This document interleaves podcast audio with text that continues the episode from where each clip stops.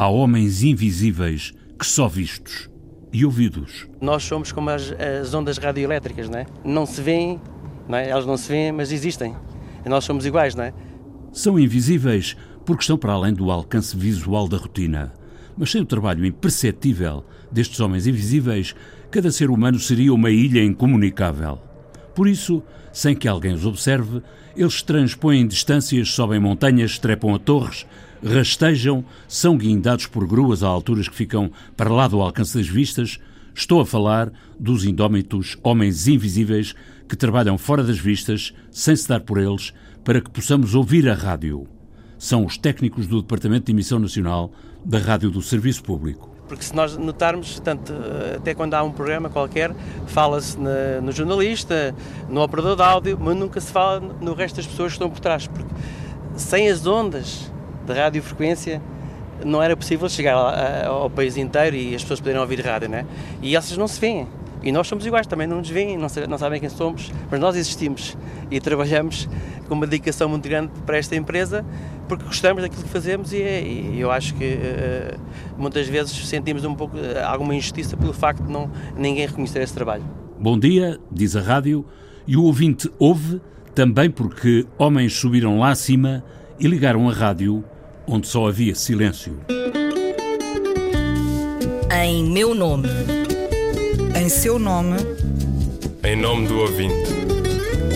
O programa do provedor do ouvinte João Paulo Guerra. Constituição da equipa. Vítor Fernandes, João Soares, Pedro Mendes, Lisboa, José Carlos Santos, Sérgio Rodrigues, Porto, Vítor Pimenta, Júlio Oliveira, Coimbra, Luís Pedro Gomes, Jorge Sacadura, Faro e ainda Edgar Rosa, Madeira, José Francisco Amaral e José Pacheco, Açores. Estes que aqui passam a ter nome publicado são os homens invisíveis que asseguram que a rádio do serviço público chega ao seu destino, os ouvintes. No momento em que a rádio do serviço público passa na região da Grande Lisboa por uma situação crítica, com intervenção de fundo nas torres, antenas e emissores de Monsanto, elegemos estes homens invisíveis nossos heróis. Saí da sombra por um momento, rostos anónimos, e aceitai o nosso agradecimento. Escreveu Bertolt Brecht. Nesta edição do programa do Provedor, em nome do ouvinte, estão Vítor Fernandes e Pedro Mendes, técnicos de eletrónica do Departamento de Emissão Nacional da Rádio do Serviço Público.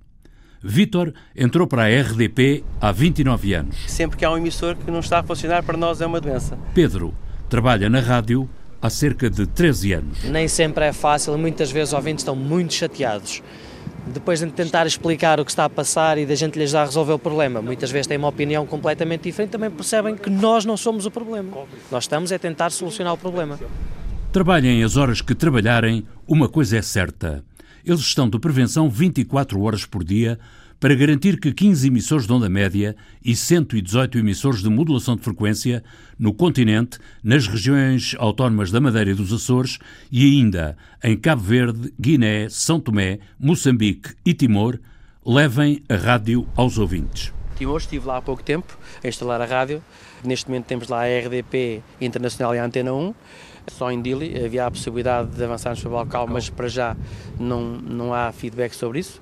Do ponto de vista técnico, portanto, esta instalação uh, foi um aproveitamento do centro emissor da RTTL eu estive lá a fazer a aceitação da rede de televisão e de rádio aqui há uns anos atrás, cerca de 9 anos, e quando lá estive vi essa possibilidade, eles tinham um centro emissor novo, num local muito melhor uh, àquele que nós tínhamos, uh, tinha energia assistida, e eu propus quando vi no relatório que, assim que houvesse a oportunidade, mudarmos as nossas relações para lá, e então, agora há coisa de um ano e pico fizemos isso.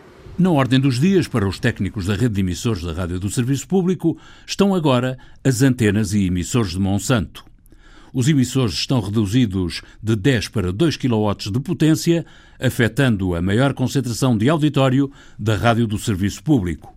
À espera que sejam libertados 150 mil euros, o equivalente a 0,08% da contribuição audiovisual que a RTP recebe. Aqui neste caso do Monsanto, eh, portanto, vamos ter uma antena nova. E, para já, em termos de emissores, vamos ficar com os emissores que tínhamos anteriormente, eh, eh, até haver hipótese de haver investimento. Como acontece muitas outras vezes, eles foram dos primeiros a saber que algo estava a correr mal em Monsanto, na noite de 10 para 11 de dezembro do ano passado.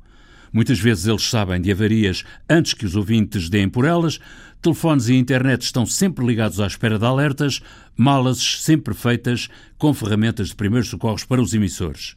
Aí vão os homens invisíveis a caminho das ondas que também ninguém vê. Portanto, nós soubemos do temporal e decidimos vir aqui a Monsanto a ver se estava tudo bem uh, com os emissores e com, com as antenas. Então deslogámos à, à, base da torre e quando olhámos para cima assustámos-nos. Parecia uma, uma autêntica cobra e toda completamente inclinada para um lado. Uh, olhámos para aquilo. Estamos a falar de uma torre eh, de quantos metros? Torre de 70 metros. E, e, e peso? Peso, isto, uh, segundo a indicação da empresa que teve cá com a grua, estavam lá em cima 19 toneladas entre antenas, entre antenas e, e o troço da torre. E estavam 19 toneladas inclinadas. Inclinadas. Portanto, está a imaginar o perigo. Na iminência de, que, na iminência de cair. Exatamente. Vítor Fernandes e Pedro Mendes, dois homens invisíveis que lidam com a imponderável realidade da radiodifusão. Homens com uma dedicação difícil de igualar à causa da rádio do serviço público, tantas vezes traídos na sua dedicação por incompreensíveis políticas e decisões ou indecisões administrativas. Eles não se queixam, mas queixa-se o provedor, em nome do ouvinte. Se houver hipótese no futuro haver algum dinheiro para a rádio, substituir alguns equipamentos que estão completamente obsoletos. Portanto, aquilo que era há 20 anos a rádio, os sons, tudo, a tecnologia evoluiu bastante. E temos que adaptar os equipamentos às novas tecnologias, aos novos ouvidos. Portanto, e há coisas que têm que ser mudadas. Só que se não houver dinheiro, não podemos fazer nada. Porque há emissores e antenas que estão na mesma há 20 anos. Não? Exatamente. A parte, Ou há mais? A parte dos emissores não, não é isso que vai melhorar a qualidade no sentido de não é por ser um emissor novo que, que, que a potência é melhor que a outra, não é isso, vamos entender para, para o ouvinte comum. Agora, a parte de áudio em si, sim, pode ser melhorada podemos uh, tentar melhorar a parte dos estúdios, de compressores, uma série de coisas que melhoram de facto a qualidade do áudio, aí sim podemos tentar fazer qualquer coisa. A parte dos emissores é, uh, uh, no fundo, comprar emissores novos para que não haja tantas avarias, porque o número de pessoas que estão a fazer assistência à rede é muito reduzida, obriga-nos a estar disponível para a empresa muitas horas, mas pronto, nós fazemos isto por prazer e porque gostamos daquilo que fazemos. Agora todos esperamos que pinguem umas gotas da contribuição audiovisual, bastante menos de 1%, para retemperar os ouvintes e a rádio do Serviço Público na Grande Lisboa. Mas, como sempre, os primeiros a chegar ao Alto de Monsanto, como a qualquer outra torre da rádio do Serviço Público, foram os Homens Invisíveis, os anjos da guarda das antenas, Inês Forjás. Eles sobem às torres, faça chuva ou faça sol. É faça chuva, faça sol e é 24 horas por dia. Estrada fora.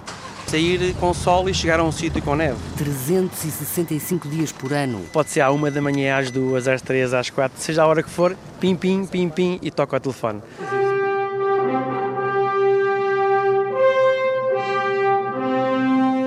Mendes. Fomos presenciados com uma tempestade de granizo e neve até. E Vítor Fernandes. Apanhámos de tudo um pouco. Eh, situações de facto que a gente diz, o que é que eu estou aqui a fazer? São dois dos seis técnicos da rádio e televisão de Portugal habilitados para subir lá ao alto. Há dias que até é interessante no sentido de está bom tempo, céu limpo, tem uma vista tremenda, é grandioso. Há outros dias que é um pouco mais chato, há neve, há chuva. Lá, ao alto das torres, é onde estão as antenas e é também onde o vento sopra implacável. É o vento. O vento é o mais perigoso. A chuva, a chuva, nós temos maneira de nos proteger. Podemos vestir um fato, embora a torre esteja escorregadia, temos maneira de nos proteger nós próprios. O vento não. O vento empurra-nos e é um grande inimigo. 70 a 90 metros acima do solo, é preciso rastejar para não voar. E os nossos heróis não têm capas nem asas. Nós temos um arnês, um cinto, temos umas cordas longe que nos permitem progredir na, na torre, alternadamente, e temos um cinto, uma corda de posicionamento. Quando a gente chega ao local para trabalhar, posicionamos-nos na torre, colocamos a corda para estarmos em segurança e nunca libertamos as cordas em Y. Nos permite que ficamos sempre suspensos através daquela corda em Y. Sobem sempre dois a dois. Um apoio ao outro. Porque, para além dos salvamentos sistemáticos do sinal da rádio e das antenas, estes técnicos sobem também às torres preparados para salvar vidas. O primeiro socorros é o uh, suporte básico de vida. Porque o inesperado acontece. Pim, pim, pim, pim. Pedro Mendes que o diga, acabado de regressar dos Açores, onde o mau tempo não passa apenas no canal. Nós agora continuamos a fazer o trabalho nos Açores com o meu colega com o Amaral, surgiu um problema que tivemos uma avaria numa antena de feixe que fazia o link entre São Miguel e a Ilha Terceira. Então esperámos um bocadinho e houve uma janelinha ali de tempo uma aberta e pensámos em fazer o trabalho. Subimos a torre e quando estávamos a cerca de 40 metros de altura, fomos presenciados com uma tempestade de granizo e neve até. A somar a isto tudo, estavam uma rajadas fortes de vento que nos dificultou bastante até a descida da torre, porque tínhamos o granizo a ser projetado contra a nossa cara. Neve e granizo lá no alto, uma surpresa até para o técnico açoriano José Francisco Amaral. Como dizia o Amaral, em mais de 30 anos de rádio foi a primeira vez que lhe aconteceu apanhar neve em cima de uma torre. Escaparam intactos, apesar da pele queimada.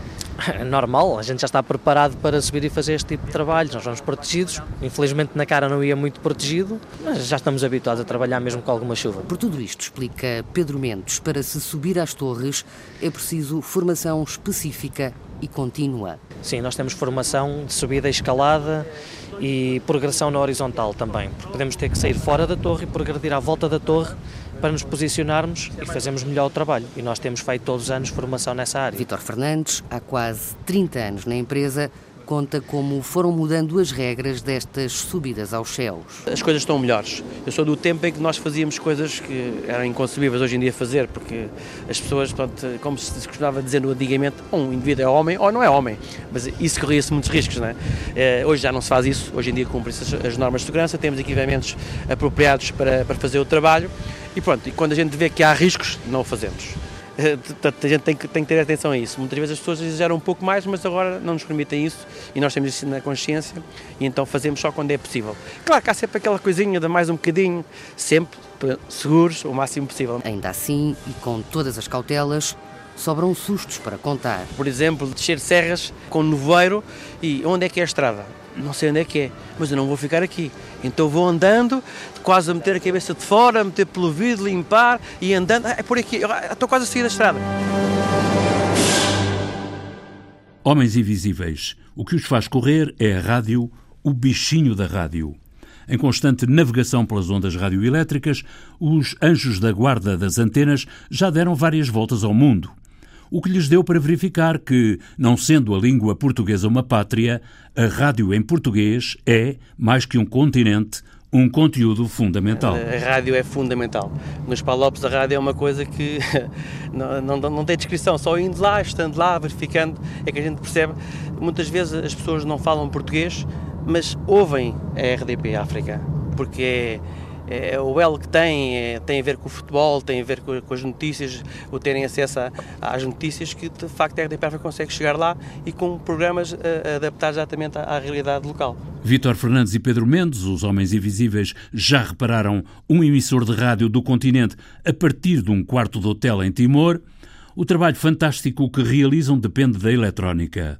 Mas estes viajantes das ondas radioelétricas não fazem confusões. A rádio precisa da internet, como a internet precisa da rádio, mas cada uma tem o seu lugar. E a internet não substitui a rádio. Não confundam a internet com FM nem com rádio. É coisas completamente diferentes. Não confundam. Claro que eu sei perfeitamente e tenho essa noção que isso, daqui a alguns anos largos, pode ser uma alternativa, mas nunca seja a única alternativa, porque ficamos completamente dependentes e não há nenhum país, penso eu, no mundo que pense como país em termos estratégicos de segurança, que dependa, em termos de comunicação, em termos de serviço público, só de uma rede de internet. Isso é um erro, um erro estratégico impressionante, porque se há um apagão, não falamos para ninguém, não conseguimos chegar a ninguém. A gente teve o exemplo agora do que aconteceu do Ciresp, que a rádio chegou a todo lado e o Ciresp, com investimentos de milhões, não chegou a lado nenhum. Uh, e é, são estes fatores que é preciso terem atenção. São complementares, podem ser, mas nunca um substitui o outro porque a internet, sim senhor, nas grandes cidades, nos grandes centros urbanos, para as pessoas que têm possibilidades económicas, sim senhor, pode ser uma alternativa, não é a melhor, porque o, o timing, a, eh, a diferença de tempo, a notícia, a rádio é direto, é estar no momento. Não podemos estar à espera de 15 segundos para chegar à informação. Isso é muito tempo. E para além de tratarem os males dos emissores e antenas, estes homens continuam invisíveis quando acodem diretamente à impaciência dos ouvintes. E eles dizem: ah, eu não tenho, a ver nada, não tenho nada a ver com isso. Eu quero é ouvir a rádio. Diz, o senhor tem toda a razão, mas neste momento foi uma infelicidade. Foi a questões quilométricas a gente vai resolver o mais rapidamente possível. Ah, mas eu não quero saber. é sempre essa do paga e tem razão. Eles têm razão, só que às vezes há coisas que a gente não pode fazer nada, não é? Se há uma questão climatérica, a torre cai, a gente não consegue rapidamente pôr uma torre no ar. Tem que ter paciência a gente vai resolver o problema. Mas vai demorar algum tempo. São coisas complicadas de fazer. Tem um projeto, tem um concurso, tem... tudo isto demora tempo. Porque não é chegar, vamos comprar a torre, não. são valores muito elevados e este, neste caso, ainda por cima, a torre, o edifício onde, onde nós estamos é dentro de uma base da Marinha, a torre não é nossa, nós não podemos fazer nada, temos que esperar que eles coloquem a torre. Eles vão fazer no timing deles. Mas também é preciso esperar pelos 150 mil euros da administração, não é só pela Marinha. Sim, essa parte é verdade, essa parte é verdade. Eu espero, eu espero bem que a gente consiga, porque senão vamos ter os ouvintes, vamos perder muitos ouvintes e vamos ter as pessoas a reclamar e, e, e temos que lhe dar uma resposta. Eu penso que não há possibilidade uh, de fugir a isso, porque é fundamental, é o principal centro emissor de Lisboa e nós não podemos fazer isso. A música do genérico do programa do Provedor do Ouvinte é da autoria de Rogério Charras, interpretada pela guitarrista portuguesa Marta Pereira da Costa e o contrabaixista camarunês Richard Bona. Sonorização e montagem João Carrasco, ideias e texto Inês Forjás, Viriato Teles e João Paulo Guerra.